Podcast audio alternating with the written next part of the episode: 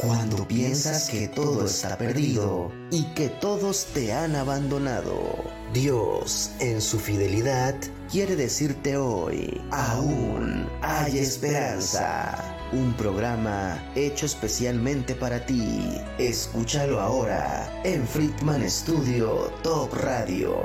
Comenzamos.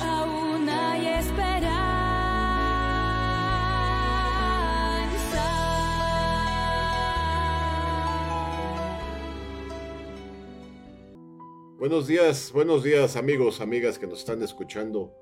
Muchas gracias por vernos y escucharnos nuevamente. Le damos gracias a Dios por permitirnos haber llegado a este año más, y haber llegado nuevamente con vida, con salud. Y gracias por permitirnos entrar hasta sus hogares, hasta donde estén ustedes presentes. Y para nosotros es un gusto, un placer poder llegar nuevamente con ustedes. Con este programa aún hay esperanza. Aún hay esperanza por el mundo. Recuerden que este programa es, es, ver la vida a través de la palabra de Dios. El día de hoy el tema es la gracia de Dios. Un gran tema sin duda. Nuestro invitado, que ya está repitiendo aquí, gracias a Dios, el pastor Mauricio Bobadilla. Mauricio, bienvenido. Qué gusto volverte Hola, a tener por acá. ¿Cómo estás? Buenos días, amigos a todos. Auditorio, siempre es un gusto y es curioso, platicamos, ¿no? Me, tuve la bendición de, junto contigo, abrir el programa Así es. y hoy volvemos a abrir, pero en este año. Y este año volvemos a abrirlo, Mao.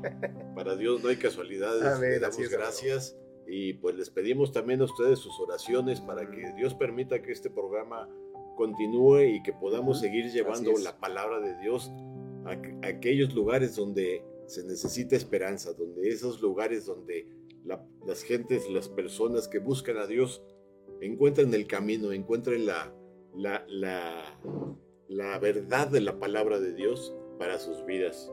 Eh, hablando del tema de hoy, para mí este es un tema que es, pues es la base, es la base de, de todo, ¿no, Mau? La gracia. Dice la palabra en Efesios 2.8 que por la gracia somos salvos. Y esto dice por medio de la fe. Pues no es cosa de nosotros, pues es un don de Dios, es un regalo de Dios. es. Efesios 2.8 no- nos dice que esto es un regalo, es un regalo de Dios. Y cuando entiendes que por la gracia de Dios estamos hoy aquí, es entender que por su misericordia y por su amor, Dios tiene algo preparado para la vida de cada uno de nosotros. Le comentaba hace- antes de empezar el programa a mi buen amigo Mauricio que antes de fin de año pues, nos tocó ver mucha gente que desgraciadamente se fue, se fue, sí, por claro. accidentes, por enfermedades, por situaciones que pues solo Dios sabe qué sucedió, pero mucha gente ya no llegó este año. Y, y en esta semana está muy de moda hablar de nuestros propósitos para el nuevo año, para este nuevo año. Y amigos, pues realmente cualquiera que sea tu deseo, tu propósito de año nuevo, pues no, no, no podemos tener la certeza o la seguridad de que se cumpla si antes no lo entregamos o lo ponemos en las manos de Dios, de nuestro Señor. Por eso es tan importante entender que por la gracia eh, estamos hoy aquí, que es un regalo del Señor. Y para comenzar, Mau, eh, yo nomás quisiera eh, comentar el- la definición de gracia, ¿no? Y a mí desde que comencé eh, a estudiar la Biblia, fueron dos palabras que me llenaron, me llegaron mucho. Gracia y misericordia. ¿sí? ¿Cómo definiríamos la gracia, Mau? Tal cual como tú lo dijiste y citando la escritura, precisamente es un regalo. Aunado a ello, hay que decir que es un regalo eh, no merecido. Exactamente. Nosotros siempre... Gracia, como bien dices, Mauricio, es recibir lo que no merecemos. Así es, exactamente. Porque es un regalo de Dios que nos ama y nos lo da. Y misericordia, ¿cómo lo definiríamos, Mau? Prácticamente la misericordia está dividida o derivada de dos, dos palabras, ¿no? Es mi ser, o sea, mi ser se mueve por mi corazón. Entonces, aunado a ello, la palabra mi ser es miserable. Entonces, de un miserable como tú y como yo, lo digo con mucho respeto, Fede, eh, Dios tuvo, se movió en su corazón a tener gracia sobre nosotros. Fíjate Así qué es. interesante. Entonces, lo que tú dijiste, la palabra gracia, que ya dijimos es un regalo no merecido, diferente a lo que vimos el fin de año. Quizá muchos recibimos regalos, otros no. Ujú. Pero siempre que recibes un regalo, tú, la expectativa de recibir ese regalo es de acuerdo a lo que tú hiciste en el año. Así El hijo, los niños, la esposa, el esposo. cuando vemos ese regalo, y por cierto, el tamaño del regalo presupone el tamaño de, nuestra, de nuestro esfuerzo durante ese año. Ujú. Sin embargo, Fede, en Cristo no hay regalo que merezcamos. O sea, no hay ningún regalo que tú puedas decir. Por eso bien citabas tú Efesios 2.8, porque dice que la gracia es de Dios, no de nosotros. Es un don de Dios, incluso la fe. Y después en el versículo 9 del mismo capítulo, en el mismo libro, dice, no por obras, para que nadie se gloríe. Fíjate qué interesante, porque nosotros los seres humanos entendemos, yo me merezco esto de parte de Dios. No, la realidad es que nosotros no nos merecemos a su Hijo, no nos merecíamos el perdón, no nos merecíamos su misericordia. Dios podía simplemente acabar con el planeta como lo hizo con Sodoma y Gomorra en aquel entonces y no hubiera pasado nada. Dios hubiera hecho otros seres humanos como lo hizo en el diluvio. Pero Fede se movió, como bien decías tú, a misericordia y nos ha dado de gracia.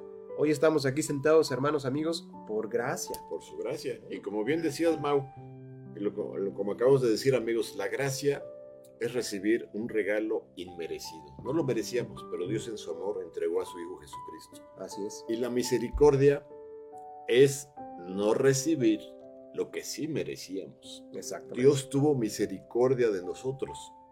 Al haber eh, entregado a su Hijo, hizo un regalo de salvación. Así es. Y todos Así los es. que hemos creído en el sacrificio de Jesucristo y hemos creído y, segui- y seguimos su palabra, dice la palabra que el Señor no nos da lo que merecíamos.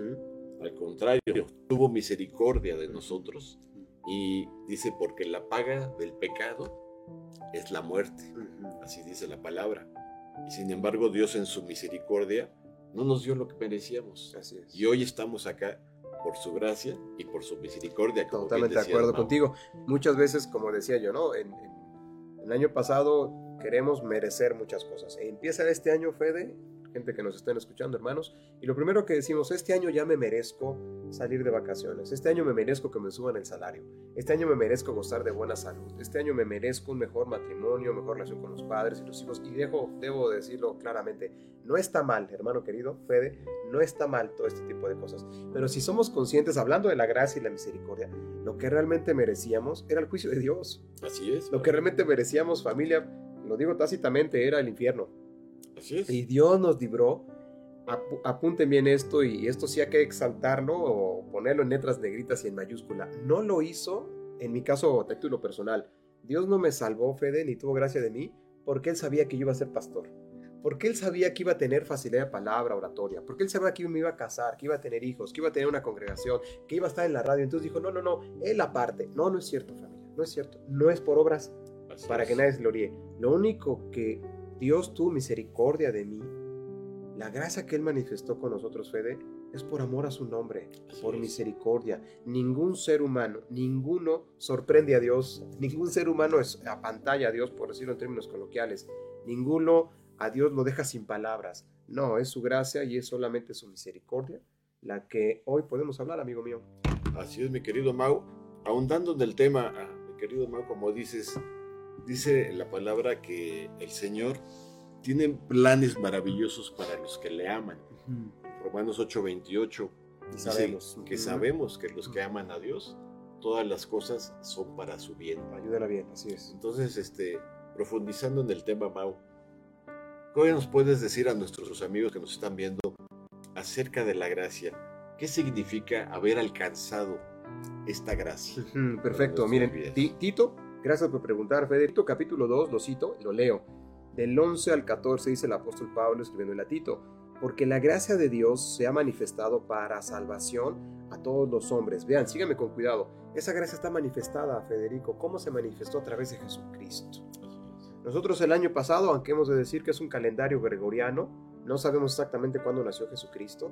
No sabemos si nació, algunos dicen que fue en la mitad de año, otros dicen que probablemente a principios, no sabemos. En diciembre sí no creemos por las, los fríos tan, por las temperaturas tan bajas, no hubiese sobrevivido. Sin embargo, nació.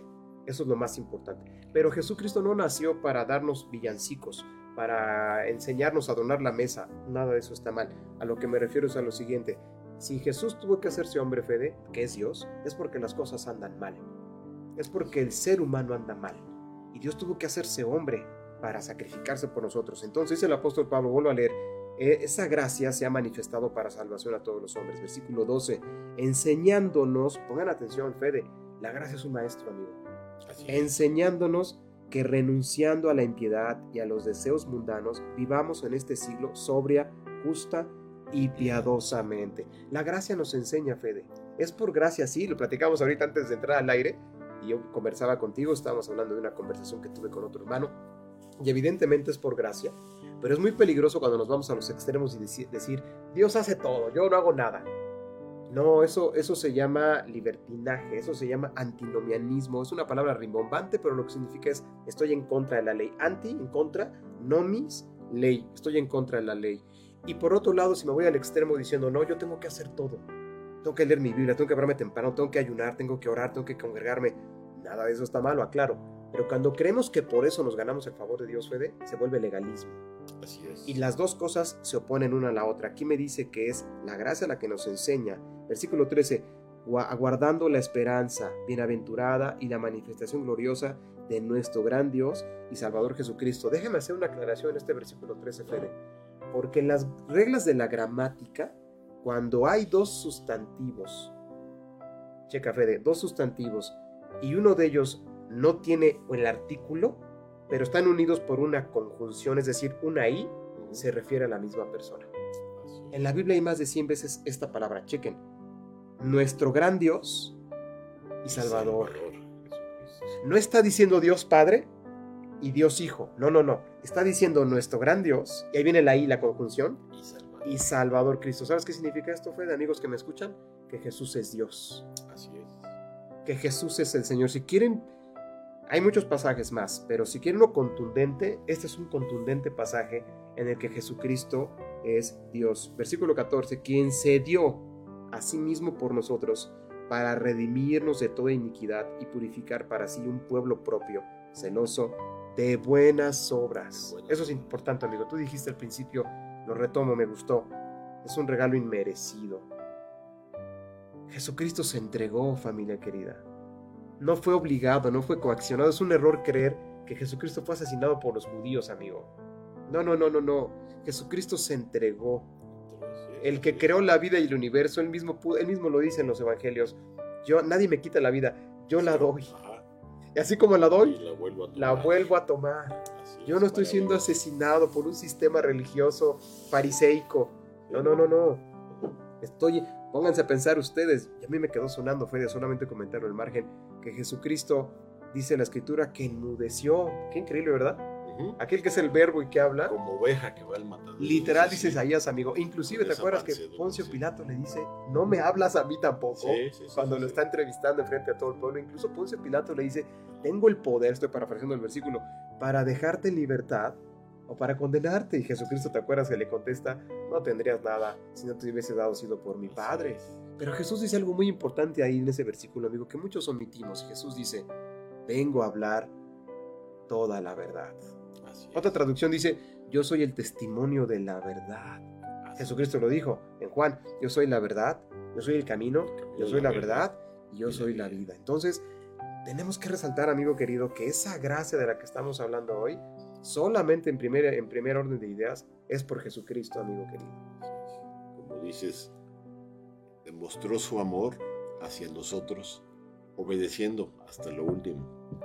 Cuando era pequeño lo buscaba su madre, dice, este, decía, ya vente, dice, pues estoy este, en los asuntos de mi padre, ¿no? Desde Ujú. pequeño estaba preparando, ¿no?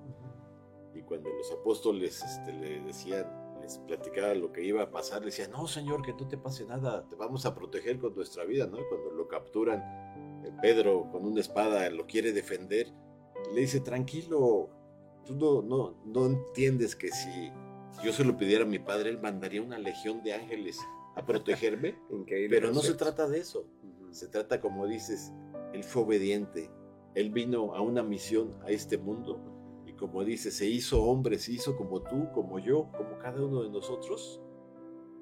¿Para qué? Para salvarnos, para entendernos y dejarnos en su palabra escrito. ¿sí? Antes la antigua ley, ¿verdad? Como eh, sabemos en la Biblia, Dios les hablaba al pueblo por los profetas. ¿no? Así es, así es. Y el mismo pueblo mataba a los profetas. ¿no? Dios en su amor y misericordia le dijo a Noé que construyera un arca. Se arrepintió, ¿verdad? De tanta maldad que hubo en el mundo. Mandó un diluvio.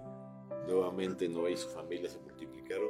Y nuevamente la maldad del hombre se multiplicó. Y este es un punto que para mí es muy importante que lo entendamos, amigos, amigas que nos están viendo. En el corazón del hombre hay maldad. Así es. Dice Así es. que, que nosotros somos malos por naturaleza. Yo siempre pongo el ejemplo de un cachorro de león que si tú te lo dan como mascota, pues es precioso de chiquito. Pero cuando ese cachorro crezca, su naturaleza, Su instinto. su instinto es ser un animal salvaje. Y ya sabemos esa historia de, de un famoso cazador que su, su cachorro favorito cuando creció lo mató. Ujú. Le salió ese instinto salvaje. Y no era porque no lo quisiera. ¿sí? O sea, yo sin duda quería a su dueño y lo ha de haber saboreado diciendo, ah, este es mi dueño, qué sabroso está. Pero su instinto es ese. Entonces, entender esto, amigos, no, de lo que estamos hablando, dice la palabra que nadie, nadie en este mundo está exento. Dice que así como vinimos a este mundo sin nada, así nos vamos a ir Claro, de este mundo. Estamos de paso en este mundo. Y entender que Dios nos creó con esa, con esa belleza y esa libertad de escoger Así es. entre lo bueno y lo malo. Y yo creo, Mau, que todos en nuestra vida tuvimos una época, yo le, yo, yo le llamo mi edad perdida, cuando estuvimos perdidos El obscurantismo. del obscurantismo, hasta Ajá. que alguien. Mandó Dios en su misericordia a Así hablarnos es, o escuchar, así como ahora están ustedes escuchando, amigos. Así es. Algún día alguien llegó y nos, nos platicó del plan maravilloso de Dios Qué del sacrificio que hizo Jesucristo en la cruz por cada uno de nosotros y de entender que algún día, cuando no lo sabemos, puede ser hoy, puede ser mañana, puede ser dentro de muchos años, el Señor nos va a llamar a cuentas, Totalmente de acuerdo. como dice Juan. ¿no? Sí, totalmente de acuerdo. Y además, eso creo que es muy aliciente, amigos. Y lo que decía Federico es cierto, porque muchos de nosotros creemos en esa etapa de oscurantismo. Es vergonzosa que decirlo. Sí, ¿eh? claro. Y, y El decimos, mismo Pablo lo decía, Claro, ¿no? claro, claro, es vergonzosa. Y muchos nos en- autoengañamos, porque eso es así. de, no, si supieran mis pecados, si supieran cómo veo a las mujeres, si supieran cómo manejo las finanzas, si supieran cómo veo pornografía, si supieran cómo me deleito en el alcohol, etcétera, etcétera. Y eso es vergonzoso, amigo. Y, y de verdad, los que nos están escuchando, eh, Federico y yo no estamos aquí como los santos patronos o No, no, no. barítono del santo. No, no, no. No, Al contrario, todos, somos hermanos todos, y pecadores que han sido redimidos solamente por gracia y por, Por la misericordia gracia de Cristo. Dios, así es, así es. Efesios capítulo 2, 1 dice que estando muertos en nuestros delitos peca- y pecados, Él nos dio vida, Así es. estando muertos, en nuestros delitos y pecados. Alguien dijo muy sabiamente, la única diferencia entre un vivo y un muerto es que el muerto ya se está gusanando y el vivo no. Así es. El vivo que no tiene a Cristo, claro. Entonces nosotros estábamos agusanándonos, amigos míos. Tú y yo estábamos agusanándonos. ¿Por qué el Señor nos escogió a nosotros? Lo dijimos en un principio por gracia y misericordia, no por obras. ¿Por qué seguimos en, en- en este camino de la fe? Por gracia y misericordia. ¿Por qué nos sigue sosteniendo el Señor a pesar de, nuestros, de nosotros mismos? Por gracia y por obras. Muchos enseñan, y esto es importante, Dios te ama tal y como eres. No, Dios nos ama a pesar de como somos. A pesar de cómo somos. Romanos capítulo 5 dice que, y lo citaste tú inclusive ahorita, que y va coludido con Efesios capítulo 2, que Él nos amó primero siendo que éramos pecadores. Él mostró su amor por, con nosotros aún siendo pecadores. Entonces, la oportunidad de volver a Cristo, amigos míos, es todos los días. Todos los días, no, no, no creer esa mentira fe de que el mundo nos enseña, porque en el mundo es así. Tú fallas en un trabajo, te corren ya no te contratan, ya no eres digno de confianza ni de labor, laboralmente hablando. Decepcionas a tu esposa en una infidelidad, el divorcio, a los hijos, a los padres, en una iglesia, etcétera, etcétera. Pero Jesucristo siempre nos da lo que nosotros nos negamos, amigo mío, otra oportunidad. Y esa oportunidad escritu- la palabra, que su misericordia, hablando de misericordia, se renueva cada mañana. Cada mañana, así es, es nueva cada mañana. Es nueva cada mañana. He aquí las cosas nuevas. ¿Te acuerdas del apóstol Pablo? Sí, también. Las viejas ya pasaron. He aquí todas las cosas son hechas nuevas. Entonces, retomando lo que decías, Fede, y hablando de la gracia precisamente, el apóstol Pablo nos enseña que la gracia es un maestro. Que la gracia nos va ayudando, dice el versículo eh, 12 es la que nos enseña a renunciar a la impiedad y a los deseos mundanos. Fíjate qué interesante. Mientras vamos practicando la gracia, Fede, practicando en aprender de la gracia que es en por medio de su palabra, vamos renunciando a pelear fuego con fuego, en el caso de los casados, con la esposa. Vamos renunciando a voltear a ver a la chica que todo mundo voltea y desea ya no como un sujeto, sino como un objeto. Sí, fí- fíjate que precisamente el día de ayer, en un grupo de oración que tenemos de varones en la iglesia, comentábamos eso, ¿no? Mm. Sobre qué es el temor de Dios, nos decía el pastor. ¿Qué tenemos por temor de Dios? Bueno, Ujú. Proverbios dice que el principio de la Es el sabiduría temor al Señor. es el temor al Señor. Pero realmente, amigos, ¿qué es entender el temor de Dios? Ujú. Y encontramos una definición que para mí, bueno, más que una definición, el significado de entender que no solamente es hacer las cosas, eh, como, como dice, ¿no? Cumpliendo la ley, ¿no? Sino es entender que Dios nos está viendo en todo momento, ¿sí? Ahorita tú y yo, como bien dijiste, no crean hermanos que, bueno, están aquí con dos santos que son lo máximo. No, hermanos, La como decía Pablo. ¿no? Pablo decía, dice, porque el Señor Jesucristo vino a salvar a los pecadores, de los cuales yo soy el primero, así, Así decía. Pablo. Y si conocemos la historia de Pablo, híjole, pues se escondían de él, ¿no? Nada más de verlo ahí, es. Pablo el que viene a casar a los cristianos, ¿no? Y entender que una vez que tú has reconocido a Jesucristo como tu Señor en tu vida, como tu Salvador, y entender el temor de Dios, es entender eso, que Él ve todo de tu vida.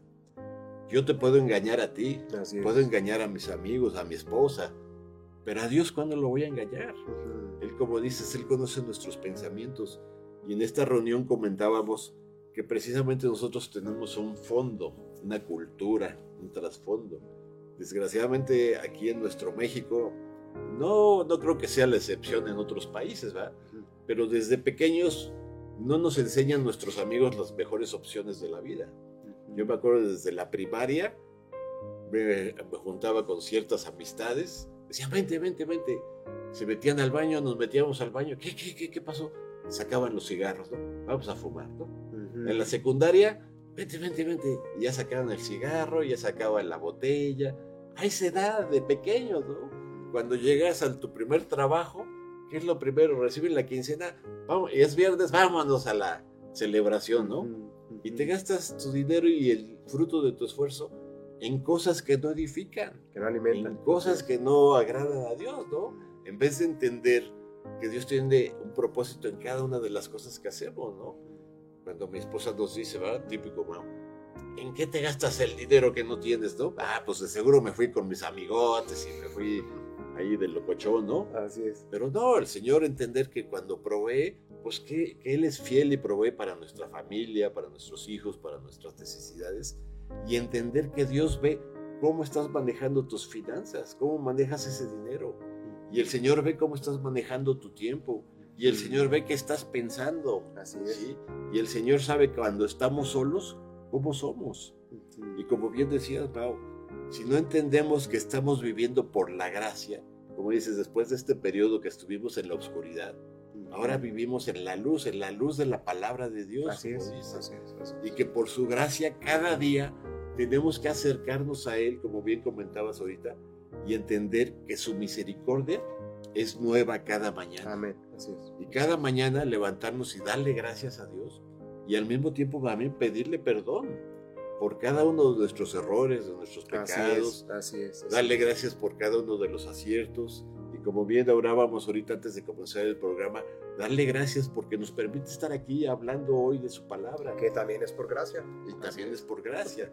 Entonces, es. el día de hoy, amigo, amiga, nos estás escuchando aquí en México, en Cuernavaca o en cualquier otra parte del mundo donde llegue este programa, gracias a, a la maravilla del Internet, a las telecomunicaciones, y si tú nos estás escuchando el día de hoy, entiende y debes de saber que Dios te ama y que Cristo tiene un plan maravilloso para tu vida y que es por gracia, que es un regalo, como Así bien decías, Mau Así es. Así es por su gracia recibir algo que no merecemos y que por su misericordia Él no nos da lo que merecemos. Así es, totalmente de acuerdo. Y que Ahorita que hablábamos de esa etapa del obscurantismo, viene a mi mente Génesis capítulo 1, donde dice precisamente que dijo Dios, y sea la luz.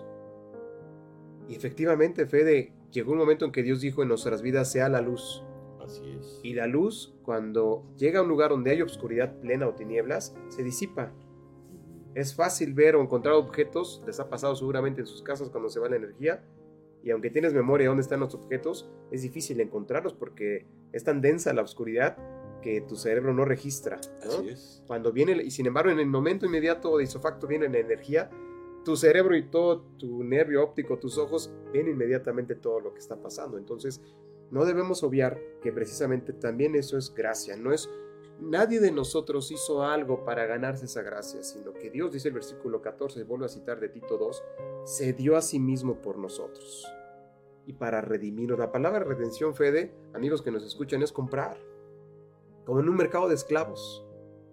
¿Han visto esas películas donde están los esclavos y llega el posible comprador y han visto seguramente que tocan los hombros de los esclavos, les abren la boca para ver su dentadura, si no están enfermos, tienen alguna enfermedad contagiosa, etcétera, les revisan las cuencas de los ojos, etcétera, los oídos, en fin, si ellos ven a, sus, a su vista que es un esclavo que les va a servir durante muchos años, de acuerdo a su físico, lo compran. Si es un esclavo anciano, cansado o enfermo, pues evidentemente lo desechan. Eso fue lo que pasó. Dios nos compró, pero en ninguno de nosotros había nada que lo motivara a comprarnos, Fede. Sí, que lo valiera, ¿no? Nada, que- exactamente. sí, Nosotros es. no teníamos ni buena musculatura, ni de- no éramos dignos de comprar.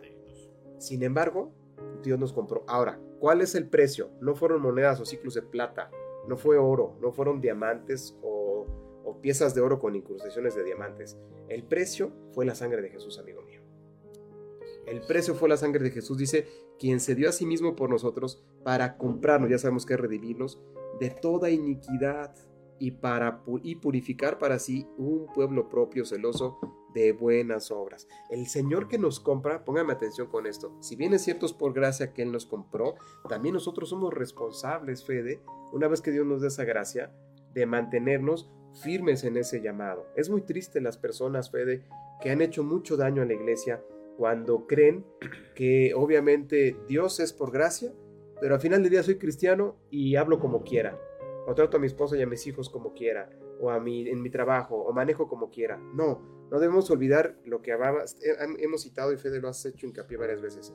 Es un regalo inmerecido, es por gracia, pero no debemos olvidar que nosotros tenemos la responsabilidad también de servir fielmente al Señor. Exacto, y eso, ese es yo creo el punto importante que, al que tenemos que llegar ahorita después de los mensajes, pero sí entender, dice la palabra, eh, que tú cómo, cómo conoces que alguien es bueno, cómo sabes que alguien está en el camino correcto y alguien que no, pues viendo su vida, ¿no? Así es. Y dice la palabra que por sus frutos los conocerás. Si ves una persona como dice que pues no tiene paz, que está intranquila, que anda buscando estar haciendo negocios chuecos o cosas, pues tú sabes que esa persona no está, no tiene ese, ese regalo de, de la paz de Jesucristo que Él nos da. Y, y como les decíamos, decíamos hace rato, al Señor no lo podemos engañar. Sí. Entonces, el Señor realmente Él quiere que vivamos todos esos frutos de tenerlo en nuestro corazón, porque nosotros, como humanos, como decíamos, Mau, somos pecadores. Y dice, por sus frutos los conocerán. ¿Y cuáles son los frutos del Espíritu? Pues habla del amor, habla del gozo, de la paz, habla del perdón, ¿sí? Habla de la misericordia, habla de tantas cosas que son rasgos característicos de Jesucristo que Él nos enseñó cuando estuvo aquí. Y entonces lo que tú decías es muy importante, Mau, entender que una vez que hemos alcanzado esto, nosotros no por nuestras propias fuerzas vamos a Así es. alcanzar a cambiar, como dices, Ujú. porque aún dice la palabra que hay lobos disfrazados de ovejas. Así es. Así Y esto es muy importante que lo entendamos, amigos. Dice la palabra que no todo el que diga Señor, Señor, entrará en el reino de los cielos. ¿no? Dice, porque aquel día le dirán al Señor, pues no hicimos esto en tu nombre, y no aquello también, y visitamos y dimos y todo. Y el Señor dirá, apartados de mí, dice, nunca los conocí. Entonces entender, amigos, cuál es la voluntad y el propósito de Dios para cada uno de nosotros, para nuestras vidas. Nosotros hoy estamos aquí porque fue una invitación que antes de decir sí dijimos, Señor, si es tu propósito, pues ponme donde tú quieras utilizarme para tu gloria. Para nosotros es una bendición. Tú, Mau, como pastor de tu iglesia, me imagino la consejería que das ¿no? a, las personas, a los hermanos, a los matrimonios y todo eso. Como dices, fue lo que Dios te ha llamado y Dios te ha dado ese talento, esa gracia para poder aconsejar y poder llevar por el camino de la gracia a tantas personas, ¿no? Y, y esa es la, que entendamos esto, amigos. No el que tengamos eh, asegurada la salvación, no nos va a hacer perfectos. Tenemos que buscar a Dios y entender que solamente por su gracia nos va a hacer entender. La palabra dice que Jesús les hablaba por medio de parábolas. ¿sí? Y los discípulos le preguntaban, bueno, ¿y qué les quisiste decir? Les dice, les hablamos por parábolas porque dice, porque oyendo no oyen, ¿no? Y viendo no ven. Y, y, por ejemplo, eh, eh, eh, el ejemplo de Faraón, para mí eso es algo muy claro cuando Dios le ordena a Moisés, ¿no? Que hable con Faraón para que y los deje salir, pero dice la palabra muy claramente, pero Dios endureció el corazón de Faraón y una y otra plaga y otra plaga, ¿sí? Hasta que ya al final ya el faraón ya cedió y lo dejó. Entonces amigos debemos de tener mucho cuidado de eso, de, de no endurecer nuestro corazón, de no fiarnos por nuestra propia sabiduría ni nuestra propia prudencia. Así es, así Solamente en la palabra de Dios vamos a encontrar el camino y el mensaje. Así es, totalmente de acuerdo. totalmente de Entonces, acuerdo. Mau, después, eh, regresando de estos mensajes, Claro que sí. vamos a ahondar en este tema para concluir, amigos, y esperamos pues que siga siendo de bendición. Regresamos. El aprendizaje aún no termina. Continúa en un momento. Aún hay esperanza.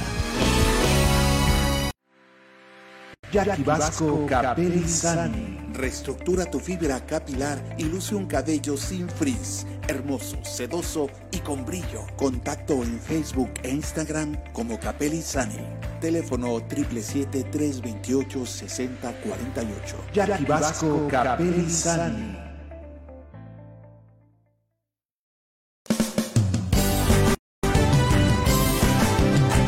Friedman Studio, Academia de Canto Contemporáneo, Interpretación y Desarrollo Humano. ¡Lánzate ya! En Friedman Studio, tus sueños pueden convertirse en realidad si los deseas tanto como para ir tras ellos. No importa tu edad, rescata tu talento y brilla. En Friedman Studio nos especializamos en preparar y entrenar a verdaderos cantantes e intérpretes solistas desde nivel inicial hasta nivel profesional.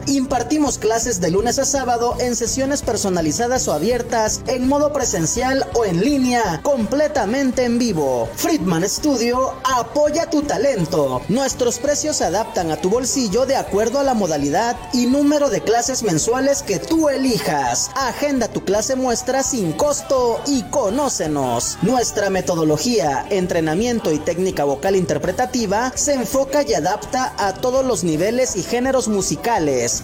Nuestras sesiones de clases son impartidas y supervisadas en atención personal por nuestro coach vocal interpretativo, entrenador transformacional y sensei David Friedman Giteras. Contáctanos al teléfono 777-310-2362 o al WhatsApp 777-142-8275. Búscanos en línea como Friedman Studio o visítanos en nuestras redes sociales. En Friedman Studio, prepárate entrena como lo hacen las grandes estrellas. Vence tus miedos y fortalece tu seguridad. Tú, también puedes brillar. Ven a Friedman Studio. Crea tu propia historia, rescata tus sueños y haz que tu talento brille hoy.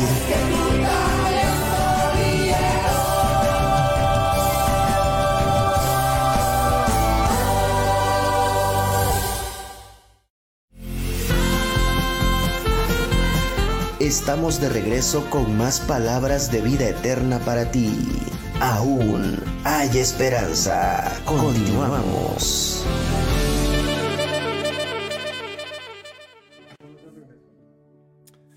Pues continuamos amigos con este tema tan importante que es la gracia de Dios. Saludamos a todos los que nos están viendo ahorita en vivo. Bertita Bush, a mi mamá. Saludos, mamita.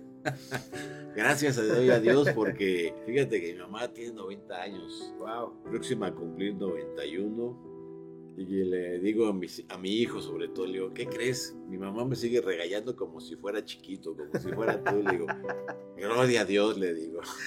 Mi mamá, muchas veces yo no te digo eso, pero gracias, gracias por tus consejos, gracias por tus regaños, porque ella es una mujer temerosa de Dios. Wow. Y, y ella tiene muchos testimonios y si algún día Dios lo permite, pues la voy a traer aquí a que dé su Sería testimonio genial, claro que sí. para que te prepares, mamita. Tiene que ser rápido, porque si te vas a agarrar toda la hora, no podemos. Entonces, porque así le pasa cuando das tu testimonio, se agarra, agarra monte, ¿no? 15 minutos, mamita, para que lo vayas programando y si Dios quiere, por aquí poder compartirlo con tanta gente. Eh, David, David Friedman, este, nos da gusto saludarte.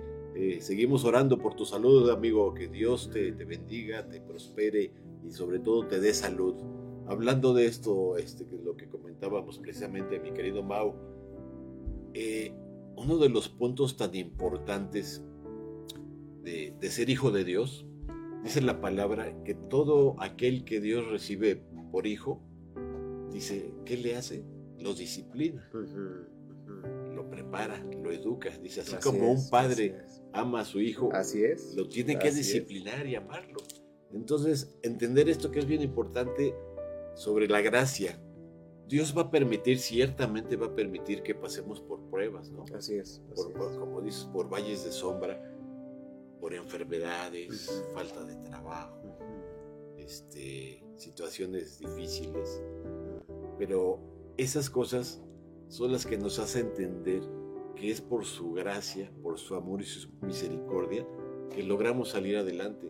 Ahora, antes de, de- de este fin de año, el año pasado, pues yo me enfermé, ¿no? ¿Y cuántos no nos hemos enfermado? Mi esposa, mi hijo, primero empezó mi hijo, luego yo, luego mi esposa.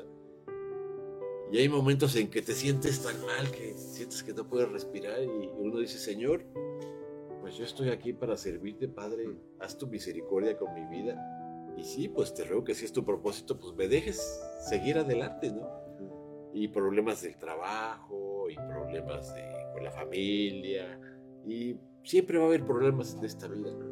La diferencia es que, como dice aquí, por su gracia, somos más que vencedores, Así ¿no? es, amén. por medio de aquel que nos amó. Así es. Entonces, mi querido. Mau, ¿qué, qué más puedes hacer para, para que sepamos que la gracia de Dios siempre está presente en nuestras vidas? Porque Ujú. aún hay, hay personas que eh, su desesperación, ahorita a- al día de lunes precisamente platicábamos con, con una amiga eh, a un lugar donde va mi hijo a hacer entrenamiento y nos platicaba que su hija está, la había metido apenas en una escuela y una escuela pues que como les dicen ahora este que no enseña nada de religión ni nada de nada que cada quien lo que sea entonces me ha tocado ver en esas escuelas que van pues vestidos de todo arreglados de todo. Y decía esta niña que ya no quería estar que se quería salir porque este un compañero de ella que lo había acabado de conocer se acababa de suicidar el fin de semana anterior. Se suicidó. O sea wow o sea la niña quedó consternada. Y luego que otra mamá de otro compañero que también este, había fallecido, entonces de enfermedad, un accidente, algo. Entonces ella se deprimió mucho y se sintió muy mal, ¿no? Pero entender esto, Mau, ¿cómo, cómo, cómo podemos entender que, como dice la palabra, si vivimos en su gracia, en su amor cada día, pues alcanzamos esa misericordia que dice la palabra que Claro, nueva cada mañana. Claro, ¿no? es, es- es complicado cuando, como bien decías tú, y esto es importante señalarlo, que queremos en Cristo, que amamos a Cristo, pero las pruebas no dejan de, de venir a nuestras vidas, ¿no? Así es. Recuerden ustedes que Pablo en la segunda carta en Corintios, él después de 15 años, 14 años para ser exactos, eh, él dice que él fue elevado al cielo. Y dice que fue elevado al cielo y que regresa y Dios le muestra cosas extraordinarias que le dice inclusive que no mencione algunas. Pero después de eso, a Pablo le viene un aguijón en la carne. Así es. Y él mismo dice en esa carta, he orado al Señor tres veces. Ah, Para que me lo quite. Así es, imagínense, amigos, qué duro, ¿no? O sea, un aguijón en la carne. ¿Qué aguijón es? No sabemos. No Fede. sabemos, pero ¿qué significa eso, Mauricio? Pues evidentemente, como tal, el aguijón no desconocemos qué es. Algunos dicen que es una ceguera, porque Pablo en, otro, en otros episodios, en otros capítulos, se nota que está teniendo problemas en la vista. Aún a los Gálatas les dice ustedes un reclamo. Antes me querían dar los ojos, ahora me los quieren sacar. Eh, en otra parte, cuando está haciendo el concilio, le dice a- al sumo sacerdote, pared blanqueada, y alguien va y bofetea a Pablo y le dice, ¿cómo te atreves a hablarle así al sumo sacerdote? Y Pablo dice, perdón, no me di cuenta que era él. Algunos presumen que probablemente era un- una pérdida de vista, otros que era un tema de una jaqueca, una migraña, otros inclusive dicen que era una mujer que lo hacía tentar, otros que es la iglesia de Corinto, porque le sacó canas verdes al apóstol Pablo. La verdad es que no sabemos, pero sí es cierto que era un aguijón que lo lastimaba. Ahora debemos entender que fue elevado al cielo, Federico, que Pablo dominaba más de seis o siete idiomas, que se presume que era la mente más brillante del siglo I, que se presume que confrontó literal a filósofos como Aneo Séneca. Aneo Séneca le contesta a Pablo en Romanos capítulo 2 y Pablo con base a, esa, a esa, ese debate, Pablo le contesta a Aneo Séneca Romanos 2, léanlo cuando puedan en casa. Y otras cosas más. Imagínense ustedes que va al cielo, ¿cómo crees tú que iba a regresar? Pablo, que él mismo dice en otra de sus cartas, fariseo de fariseos, en cuanto a la ley, el mejor, celoso, etcétera, etcétera. Pues iba a llegar con un ego impresionante y Dios tiene que mandar un aguijón.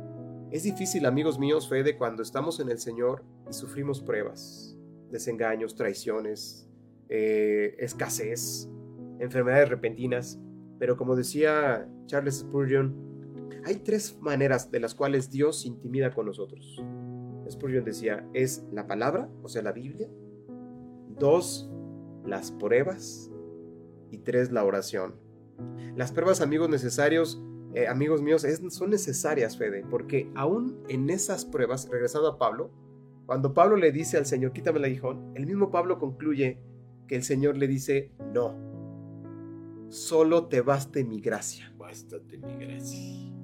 Es, la gracia la que nos sostiene, amigo mío. qué interesante, qué importante es esto, Mau. Porque yo creo que todos, todos en la vida tenemos un aguijón. Un aguijón en nuestra carne. Así es, así es, así es. que nos recuerda lo inútiles que somos, ¿sí? nuestra falta realmente de carácter muchas veces, y entender eso, que Dios nos ama tanto, que como dices, ¿no? Como a Pablo, le dio un, un aguijón.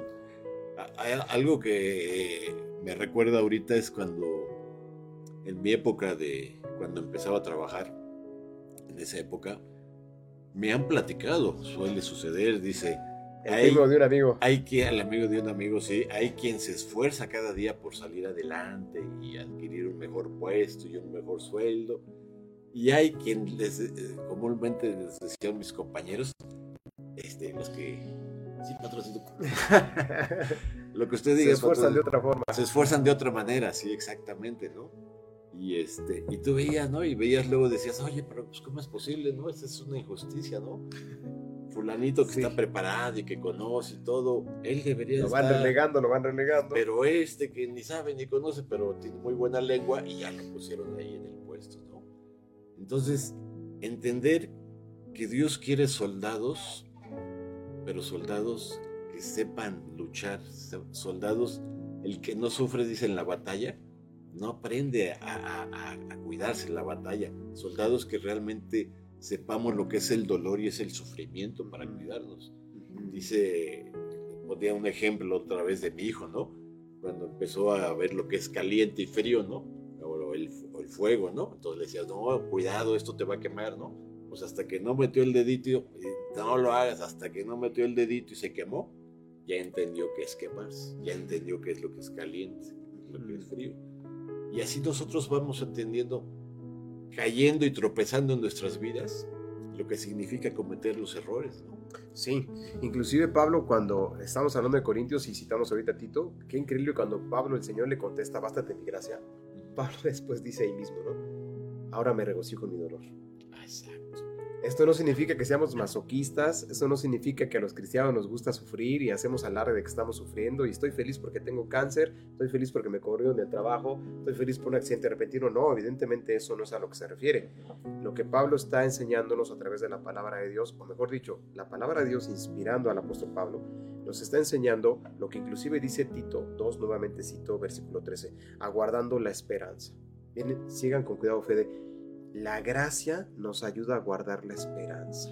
Y qué importante es esto, Mau, porque nuestro, nuestro camino no es en vano, nuestra vida no es en vano. Una vez que, que Dios nos ha hecho suyos, nuestra vida tiene un propósito. Así es, exactamente. Ese es el, ese es el punto. Y es entender esto, amigos. O sea, muchos misioneros, eh, cuando yo, yo cuando escucho la palabra misionero, o sea, como que porque digo, estás hablando de alguien que sacrifica su vida prácticamente para irse a un lugar y, y, renuncia a todo lo demás para cumplir un propósito.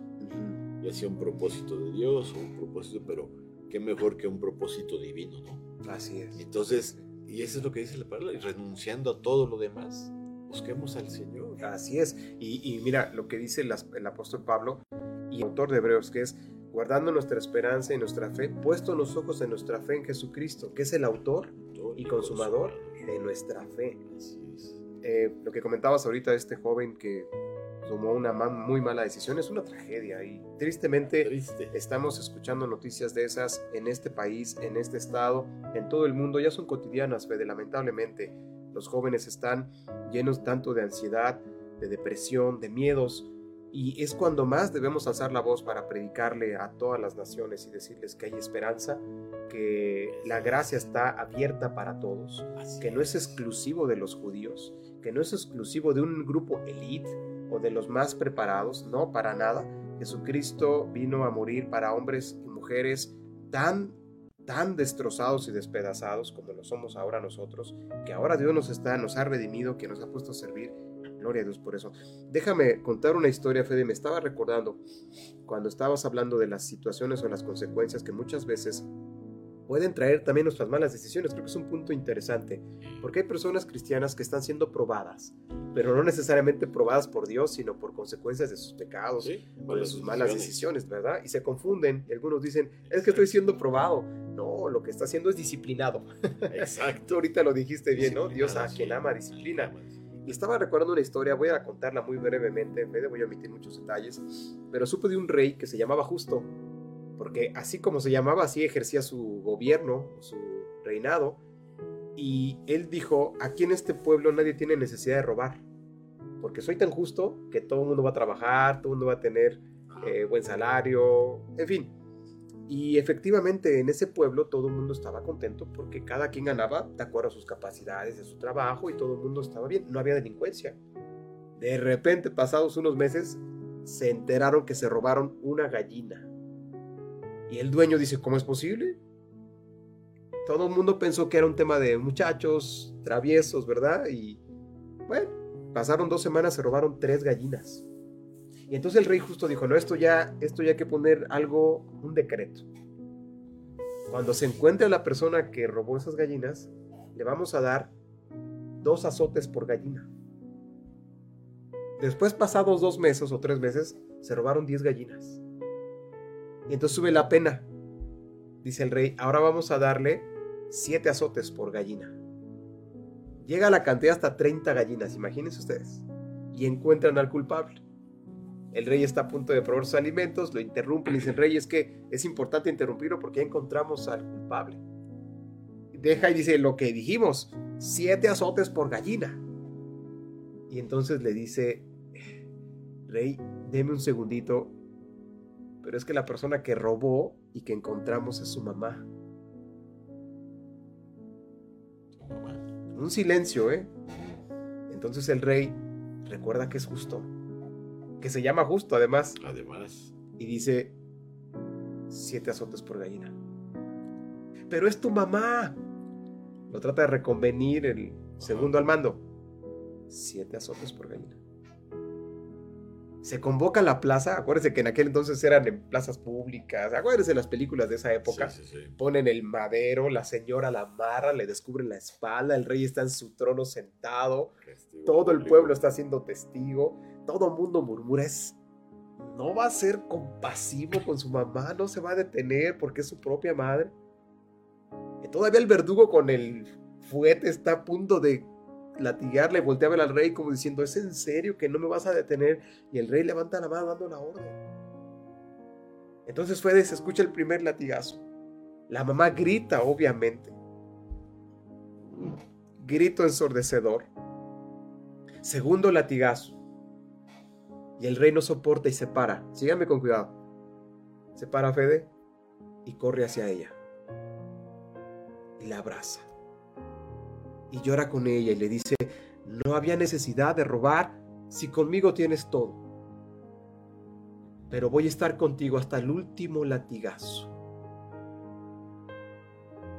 Y así termina la historia. Ese rey, amigos amados, Fede, es Jesucristo. Dios tuvo que levantarse de ese trono, venir corriendo hacia nosotros, morir en nuestro lugar. Las cosas que siguen pasando a ti, cristiano, que me escuchas, si Dios te está disciplinando, es porque te ama, es porque nos ama, es porque lo que quiere, tú tocaste también el tema, que el temor de Dios no se vuelva un acto irreverente de nuestra parte. Tú bien dijiste, en un momento más salimos de cámara, de micrófonos, nadie nos ve. Llegarás un momento a tu casa, Fred, donde nadie te va a ver. Yo también haré lo mismo. Pero debo estar consciente de que Dios ve. Exacto. Y Dios. porque Dios me ve, amigo querido, debo tener un temor. Sabiendo que aunque la iglesia no me ve, mi esposa no me ve, mis hijos no me ven, mis amigos no me ven, Dios. hay un Dios que todo el tiempo sabe qué pienso. Aún dice la escritura que no hablo y ya sabe lo que voy a decir. ¿Cómo sabe? ¿Cómo sale eso? No lo sé. Él es Dios. Así Y cuando yo estoy consciente de eso, amigo, entonces esto es aliciente, amigos. Escúchenme. Me recargo en la gracia, Fede. Vuelvo a retomar el tema de la gracia.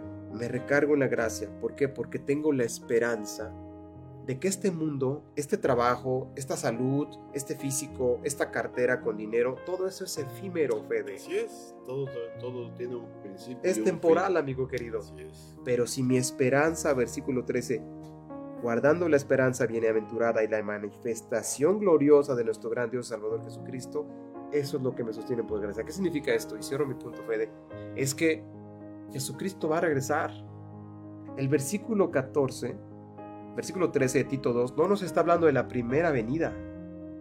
Nos está hablando de la segunda venida, Fede. Hay mucha gente cristianos creen que dicen, Él va a venir, sí, sí va a venir, y nos hacen creer como que está lejos. No, Jesús está aquí. De hecho, está entre nosotros dos, Fede. Así es. Pero cuando se refiere que va a venir, que se va a manifestar. Todo ojo le verá. Así es. Todo ojo le verá tal cual es. Entonces, la esperanza en nosotros es que ese Cristo vol- volverá.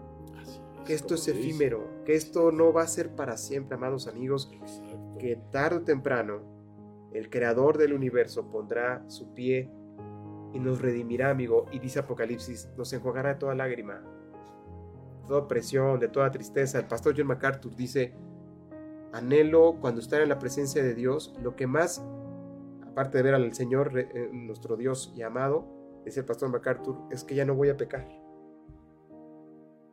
Todo el tiempo pecamos, los seres humanos, los cristianos pecamos. Tenemos dudas, aflicciones, Claro. pleitos, contiendas, división, ya no- enfermedades, estamos un cuerpo caído, eh, el pelo, bueno, en tu caso ya es diferente, Bueno, ya no tiene tanto que contar ahora. pero yo me veo fotografías que tenía 20 años, digo, ¿qué pasó aquí? Sí, sí, sí. Todo se va deteriorando, hermano Sí, querido. todo, gracias a Dios. Es Y- parte y, de es lo que decíamos, Mau, gracias a Dios. eh, hay un dicho muy eh, eh, que me parece hermoso cada vez que lo veo ahí en las redes sociales. Dice que no te quejes por ser viejo. Ah, Dice, es un privilegio que se le ha negado a muchos. pues sí. ¿Sí? Y todos los días, como dices, lo vemos, Sí, ¿no? Sí, cierto. Jóvenes, este, esta semana empezamos con malas noticias ahí en Sinaloa, tristemente hasta niños, familias. Y, y vemos que la maldad de este mundo, como dice la palabra, se está multiplicando. Y vemos las guerras y lo que está sucediendo. Y hermanos, amigos, no nos asustemos de esto porque todo eso está escrito. Así es, así Y es. dice la palabra que no erremos. que no erremos, que toda dádiva y todo don perfecto vienen de Dios. Y, y no estamos hablando de que precisamente pues tengas que llevar una vida de sufrimiento, no, al contrario, ¿no? Llevar una vida en Cristo es llevar una vida plena. Así es, Es así una es. vida con propósito, como lo decíamos, Y con, y con- yo me atrevería inclusive a decir, Fede, perdón que te interrumpa, con gozo. y con gozo, Porque exactamente. muchas personas creen que nosotros los cristianos somos los más aburridos. Así es, Y así los jóvenes es. se confunden cuando dicen, no, eres cristiano. Jesucristo no, déjeme decirlo coloquialmente, Jesucristo no le quita sabor a tu vida, amigo. Así es, Jesucristo ¿no? le da el verdadero sentido y sabor a nuestras vidas. Exactamente. Entonces, y entender eso, ¿no? Que, que Dios en su misericordia nos ha dado un, dado un papel y una misión a cada uno de nosotros. así es, así ¿sí? es. Tú como pastor, yo tal vez como padre de familia, como este eh, locutor, pero Dios tiene un propósito para cada uno de nosotros en nuestras vidas. Ay, mamá ah, ahorita anotó aquí, dice que no nos cansemos de hacer el bien, porque a su tiempo cosecharemos. Dice, la, Amén. la palabra Eso dice, dice la escritura. dicha siempre trae fruto, siempre trae fruto. Entonces entender esto, que nuestro trabajo no es en vano. Así es. Amén. Algún día todo esto veremos los frutos. Amén. Y déjame, inclusive, Fede, a amigos que nos escuchan que no son cristianos. No estamos hablando de religión. Eso aquí es importante señalarlo. Pero si tú estás desesperado, si estás afligido, si estás deprimido, si estás pensando en tomar malas decisiones, te urge conocer de Cristo. Así es. Porque esa gracia te sostiene. Pregúntate en tu aflicción, depresión o miedo, terror, ¿qué te está sosteniendo? Que te diga en el trabajo, no, no, no, no fuiste de los que no vamos a recortar. Entonces ya cambia tu forma de pensar. O eres de los que el médico te diga, no, ¿qué crees? No era cáncer, siempre no era, era otra cosa. Oh, descansé. O quiero otra opinión médica. No, no, no. Descansemos en el Señor. Si no conoces a Cristo, es importante que vengas a Él. Porque el único que nos da descanso es Él, Fede. Exacto. La única roca que nos da descanso es Jesucristo. Entender esto, nuestra vida está escondida en Cristo. Así es. Y como bien dijiste, o sea, si tú que nos estás escuchando nunca has tenido un encuentro personal con Así Cristo, es. una invitación abierta. No, no, como dice mi buen amigo Mau, no estamos hablando de una religión. Si tú tienes una religión y esa religión te llena, te hace feliz, tú puedes tener tu religión. La, la Biblia habla de una religión que, que dice puedes visitar a las viudas y a los huérfanos y ayudarlos en sus tribulaciones, ¿no? Tomarlo como una religión. Pero en este caso no estamos hablando de una religión, de un rito, estamos hablando de una relación personal con Dios. Que Dios conoce tu vida, tus pensamientos. Él conoce lo que te duele, lo que tú anhelas. Entonces, amigos, para finalizar este programa, la invitación es que nos acerquemos a Jesús, que nos acerquemos a Dios a través de su palabra. Amén. Eh, la semana pasada, antepasada, andaba yo regalando unas Biblias que, que damos en un grupo que estamos en la calle y me acerqué a un señor. Le digo, oiga, ya, ya le regalé, ya tiene su Biblia. Me dice, uh, ya tengo cuatro en mi casa, tengo cinco. Le digo, ¿y luego? Le digo, ok, luego, luego. ¿Y las lee? No, pero ahí las tengo. Amigo mío, tienes la medicina, pero no tienes el remedio. Exactamente. Entonces, si no lo tomamos, si no la leemos, pues no, no nos sirve de nada tener la Biblia ahí guardada. Así es. Leamos la palabra porque es el alimento del alma, del espíritu. Así es. Y como decíamos, Mau, Dios tiene un propósito para tu vida, para cada uno de nosotros. Ahorita viene un programa eh, con el pastor Hugo Pisano. Les recomiendo que no se vayan, lo escuchen. Va a hablar sobre la familia, el, el- el papel tan importante que tenemos, Mau, como padres, como esposos, como hijos de Dios.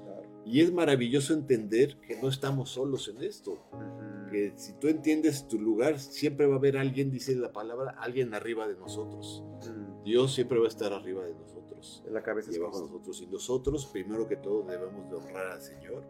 Y luego, eh, cumplir nuestro papel, primero con nuestra esposa, nuestros hijos, es. nuestra familia. Y Dios tiene un orden para cada cosa en nuestra vida. Entonces, cuando tú entiendes esto, amigo, y entiendes que hay problemas, que hay pruebas, que hay situaciones, es porque Dios nos ama precisamente. Hay enfermedad, ¿sabes por qué? Porque Dios te ama.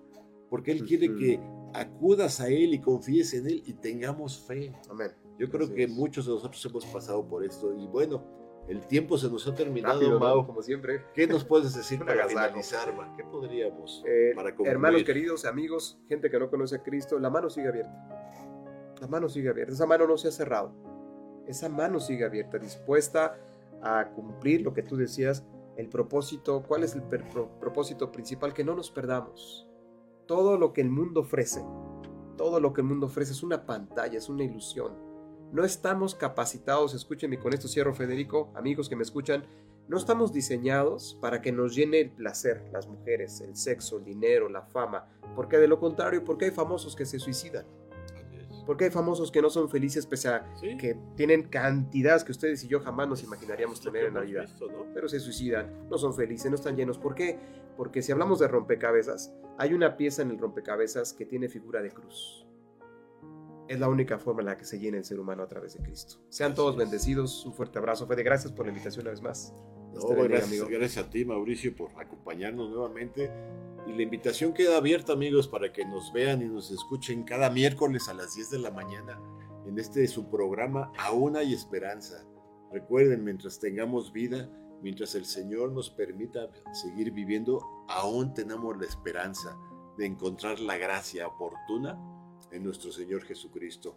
No se vayan amigos, enseguida viene un programa que habla sobre la familia con nuestro pastor Hugo Pisano.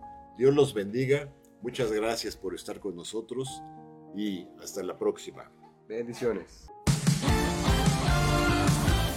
Por hoy hemos aprendido de la palabra de Dios lo que necesitamos. Te esperamos la próxima emisión para continuar aprendiendo de su amor y fidelidad. Solo nos queda por decirte, si Dios es por nosotros, ¿quién contra nosotros? Aún hay esperanza. Nos escuchamos muy pronto por Friedman Studio Top Radio, la radio que se escucha y se ve.